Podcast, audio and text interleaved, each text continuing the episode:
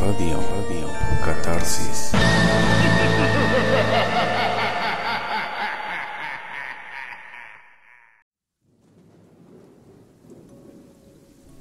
Hola, ¿qué tal? Bienvenidos a Radio Catarsis, un espacio donde nada perturba. Yo soy Fin de Canonarion y conmigo está. Dulce B. Hola, Dulce Vi. Hola, fin de cano. Eh, ¿Hiciste tu tarea de, de, de, de- de ayudarme a. a ver cómo se va a llamar la sección? No, no es cierto. Ya tiene que estar en estos momentos el nombre de la sección. Eso dijiste ayer. Sí, Y pero antier. ahora sí ya tiene que estar. Ok. Para que en el de mañana ya lo digamos cómo se llama. Bueno, ya tienes cuatro días. Ok, perfecto. Este. No hay quinto mano. no hay quinto malo. Y bueno, pues este es otro episodio más de este especial, eh, eh, episodio especial de los que estamos contando las historias que encontramos de los estados de México, Ajá, leyendas de Sí. diferentes estados. de diferentes estados. En esta ocasión tocó a Guanajuato, el bonito Guanajuato. ¿Conoces Guanajuato? No, ¿No conoces Guanajuato? no, Oh, sorpresa, porque sí conoces varios lugares, pero Guanajuato entonces no. no. Es muy bonito, ¿eh? Es bonito. Eh, sí tiene mucha historia, mucha leyenda. Su arquitectura es Muy colonial, ¿no? bastante colonial. Incluso cuando, eh, pues ahora sí que tuve oportunidad de ir con mi familia a, a visitar, eh, nos llamó mucho la atención que no hay semáforos. ¿Has hecho cultura vial? Aparte de cultura vial, toda la vialidad la trataron de manejar por túneles. Ujú. Precisamente para que eh, arriba circularan pocos vehículos y no se requirieran los semáforos, ¿no? O sea, Mm. como que lo ¿Y trataron de abajo hacer. tampoco hay semáforos? No, no hay semáforos, pero sí hay, como tú dices, mucha cultura vial, porque eh, a pesar que hay intersecciones, sí dice uno y uno, y sí es uno y uno, uno y uno. Ah. Aparte que pues circulan mucho más rápido, ¿no? Que en la parte de arriba que se tienen que detener en los en las esquinas y dar paso a los peatones y todo eso. Precisamente lo hicieron así para que en la parte de arriba este, pues, la- lo- lo- el turismo vaya eh, Disfrute de la disfrutando de la ciudad, ¿no? Y eso nos lo dijo un, un oficial cuando estábamos ahí y pues también el guía de turistas que traíamos nos, nos estaba explicando Ajá. todas esas situaciones y es muy bonito, muy colorido también. Obviamente pues tiene ciertas fechas como cuando se da el Cervantino que está Ajá. a reventar, ¿no?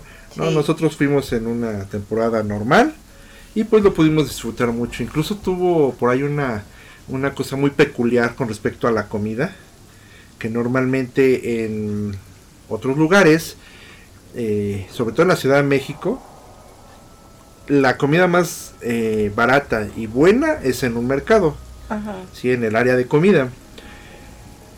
Yendo con esa idea, este, pues vimos el, el- el mercado ahí en Guanajuato y no, ahí sí para que veas, El rompió, rompió la, es la excepción que rompe la regla. Pero yo digo que por lo mismo del mercado que es turístico, ¿no?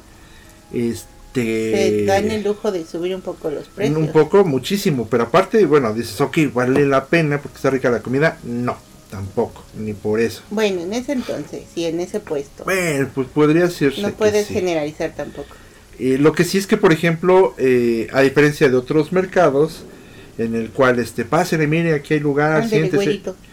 ándale, güerita, ándale, güerito. Aquí no, aquí es a pura seña. Y nos explicaron el motivo del por qué. Eh, nos dijeron que, pues, se veía mal ante el turismo, a tal grado de, de que las mujeres estuvieran gritando para que pasaran a sus negocios, a tal grado que les impidieron gritar, y, y aquellos que gritaran iban a ser multados por el estado de Guanajuato.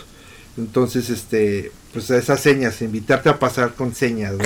Qué curioso. Sí, es algo muy curioso y pues es un, un tip ahí que, que puedo aportar porque pues sí tuve la oportunidad de conocer Ya. el, el estado, ¿no? Entonces en esta ocasión vamos a, a escuchar una historia que se llama Los monjes fantasmas. Bueno, así la encontré como Los monjes fantasmas de Guanajuato. Ya. Pues vamos a escuchar. Vamos a escucharlo. La modernización de las ciudades a lo largo del tiempo implica remodelar, reconstruir y muchas veces demoler edificios completos. La mayoría de las veces estas acciones son muy buenos aciertos, ya que las construcciones con materiales ya obsoletos son renovados. Y en muchas de las ocasiones, también los edificios antiguos son demolidos para en su lugar construir nuevos. En la mayoría de los casos, para ser destinados a usos muy diferentes. Desafortunadamente, no en todas las veces las personas están de acuerdo, y menos cuando se trata de lugares llenos de historia, simbólicos o religiosos. Tal como en el caso que hoy traemos para ustedes, en el que la demolición de un convento en la ciudad de Guanajuato trajo muchos desacuerdos y disgustos por parte de la población. Y asimismo, el desalojo de los monjes que habitaban el lugar al parecer no se completó del todo. ¿Quieres conocer la historia de las apariciones de estos enigmáticos personajes? Entonces quédate con nosotros y conoce esta emblemática leyenda de Guanajuato.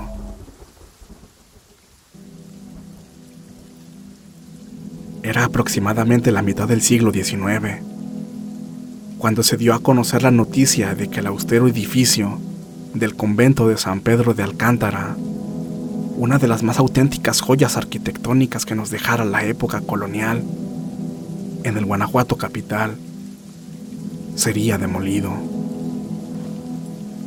Dicho convento, en el año 1663, fue refugio de ancianos y huérfanos, recibiendo alimento y educación de parte de los frailes franciscanos de la más estricta disciplina, quienes arribaron a Guanajuato.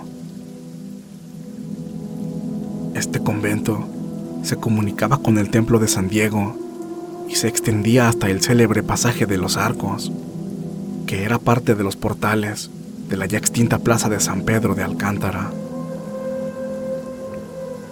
Al darse a conocer la noticia, hubo indignación entre los fieles, quienes juzgaban y manifestaban que eso era un sacrilegio, y que tanto aquellos quienes habían ordenado su destrucción, como aquellos que materialmente la realizaban, habrían de condenarse. Y hasta se temía que ocurriera un accidente como castigo de profanación.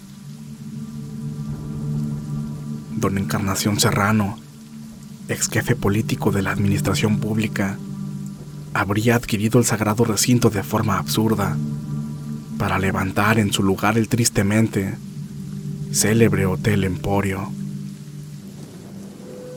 Por todo esto la voz popular maldijo y condenó al dueño, lo mismo que al nuevo y odiado edificio. Y es que, ¿quién habría de decirlo? La maldición se cumplió. Pocos días después de iniciada la innoble tarea, la cúpula del convento inesperadamente se vino abajo, sepultando en sus escombros a seis infelices albañiles que, al fin y al cabo, solo cumplían con su trabajo.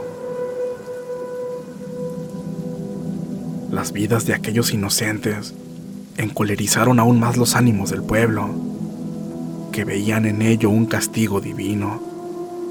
Pero esto no se detuvo ahí, pues otras y peores desgracias siguieron sucediendo.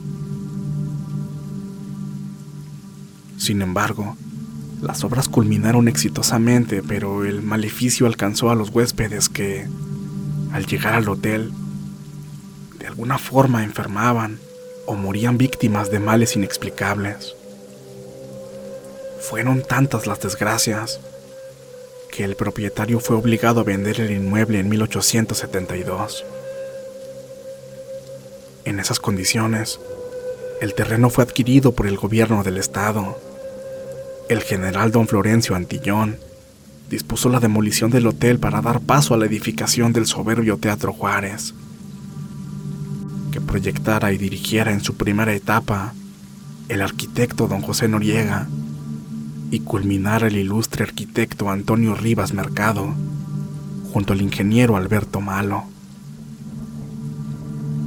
Pero, Aquí viene la leyenda a la que vamos a referirnos.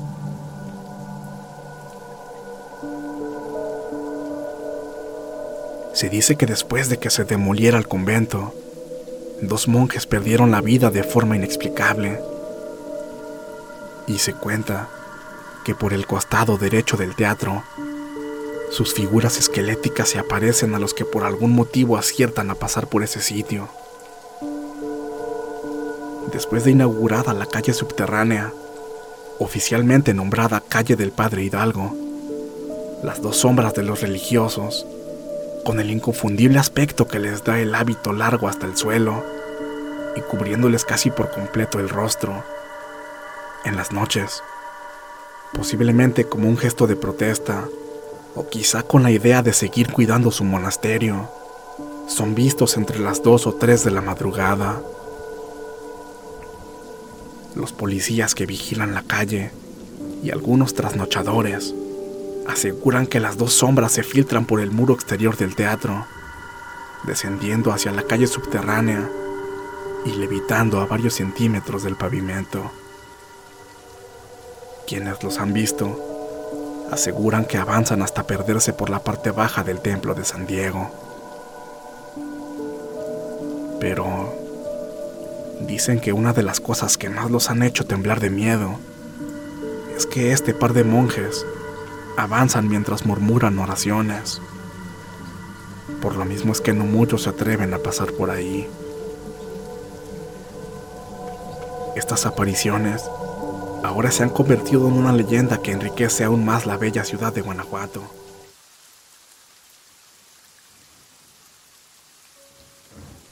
¿Cómo Ok. ves? Está, está interesante y concuerda más o menos a lo que te platiqué en un inicio del episodio, de que tratan de conservar lo más posible, ¿no?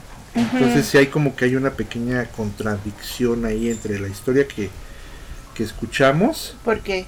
Porque, pues te digo que tratan de, de mantener todo lo, eh, la estructura, lo... Igual y no sabemos si la infraestructura del hotel que hicieron tenía igual toques coloniales. Y el teatro también. Porque se puede mantener eso. Pues sí, eh, bueno, así que... Sí, no, no sabemos porque eh, por lo que dijeron de fechas, Ajá. eran muy, muy viejas, ¿no? Lo que sí es que cuando empezó que iban a derrumbar el convento, yo sí dije, uy, esto se va a poner muy creepy. Sí, Porque ya ves que si hay ciertas historias curiosas de conventos y cosas así donde te puedes topar muchas muertes que ocultan o cosas así. sí. Yo sí pensé que se iba a poner más, más pesado el ambiente. Pues eh, ya ves que menciona que si al derribarlo se cae un, una campana encima de, de estos de los monjes, ¿no? ¿no? No, de ah, los no. albañiles. Ah, sí. Pero, por ejemplo, o sea, de por sí, ya era un convento, ya tiene ciertas vibras. Ajá. Y luego todavía la gente le echa maldición a, a lo que van a hacer. Y luego todavía le metes la muerte de los trabajadores. No, y ahí sí fueron muchas vibras, la de la campana. Vibró mucho. No, pero pues, y aparte ya ves que de los huéspedes del hotel mencionaban Ajá, que, que hubo este, muerte. que también se enfermaban y luego morían. Y pues, Pero, por ejemplo, ¿eso tú crees que sería por la vibra que ya trae el convento o por la maldición de la gente? Pues, es que em, se me vino a la mente una. eh, pues, también no sé si sea leyenda urbana o algo así, pero es de. Me parece que es de Escocia. En el cual eh, el lugar como tal, o sea, el terreno, Ajá. era el maldito. Mm, Entonces hubo quien le gustara ese lugar porque estaba muy bonito, estaba había campos, se veía hacia el océano, eh, no podía haber inundación porque pues estaba en un peñasco, en alto, pero ese lugar, no recuerdo bien cómo estaba, pero tenía una maldición. Entonces, pues hubo alguien que le gustó e hizo su casa ahí. Una, una mansión. Entonces, este, pues sí, pasaban muchísimas cosas a tal grado que jamás pudo vivir ahí. Se tuvo que salir y deja abandonado. Entonces, este, hay veces que la maldición no, no- no cae sobre el edificio como tal, sino tanto el suelo en el que está cimentado ese edificio es el que trae la maldición. Entonces, Ah, como la de la colina escarlata. algo así, entonces si de por sí ya traía este vibras por ser un convento, Ujú. más la maldición de la gente por que no, no quería esa este Que ese tiraran. cambio, Ajá. pues entonces pues sí. Sí, mandan muerte, ¿verdad? O sea, todo un conjunto muy curioso. Por eso te dije que yo pensé que se iba a poner más pesado. Más creepy. Ajá, y que pues nada más salieran los dos monjes, fue así como que, ah, y mis demás muertos. ya habían pasado. Pues sí, pero mínimo Ahora, que lo- corretear a los que van por ahí. Lo, lo que no se sabe es si, eh, este, independiente a los dos eh, monjes que se aparecen, ha habido otro tipo de cosas en el teatro. Que Ujú. accidentes, eh, cuando estén ensayando o algo así, Pues sí, ahí nos falta eso. nos falta eso. Y como siempre, pues solicitamos a, si nos llegan a escuchar de la ciudad de Guanajuato, O alguien que conozca la leyenda, no o alguien que conozca la tiene leyenda, que vivir en Guanajuato. eh, que pueda aportar, pues se lo vamos a agradecer muchísimo ahí en el grupo. Para que nos saquen de nuestras dudas. Exactamente, sí, sí, sí, aún me quiero suponer que ese te- teatro pues ha de seguir todavía, entonces eh, si alguien conoce datos adicionales o que la leyenda va de otra manera, pues con todo gusto los leeremos en el grupo. Este. ¿algo más que quieras aportar? No, nada más, pues nada más comenta eso, que se aparecen los monjes y, y hacen ciertas oraciones. Que eso también ver a unos monjes orando, sí, da, dar. Sí. Y que de repente se desaparezcan. Ajá. Pues te dijo, te dijo, te dijo. ¿Quién me dijo? Por eso te digo Ah, tú me dices. que a veces, que, que yo esperaba más porque son muy tranquilitos. Pues es que realmente no era que quisieran hacer daño. A- ahí también lo que me gustaría saber es porque dice murieron inexplicablemente, Porque no hubo explicación. porque no hubo explicación, simplemente se murieron. Tendrían que irse allá arriba donde supuestamente tendrían que irse, ¿no? Pues sí. O a donde tuvieran que ir, o sea, trascender. ¿Por qué se quedaron aquí? ¿Por su convento? Puede ser. A lo mejor algo hacían tugurioso, Ok, bueno, buen punto, que no los deja irse. buen punto. Y ahora lo tienen que redimir. Ajá. Eh, ese es un muy buen punto. y bueno, pues este ha sido un episodio especial más. Esperemos que sí les estén gustando estos eh, mini episodios que estamos haciendo. De aquí estábamos contemplando terminar el primero, pero probablemente terminemos el 2. el 2 de noviembre Ok.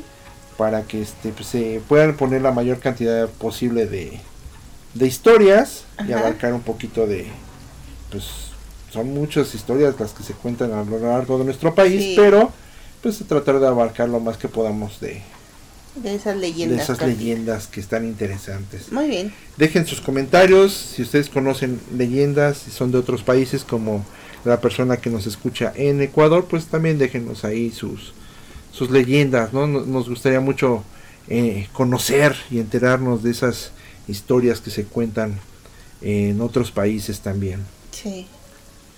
entonces pues si no hay nada más que comentar y agregar nosotros nos despedimos yo soy Findecano Anarion Yo soy Dulce Bee. y nos escuchamos, bueno, nos escuchan ustedes eh, el día, El día de, de mañana. mañana. Bye bye. Bye.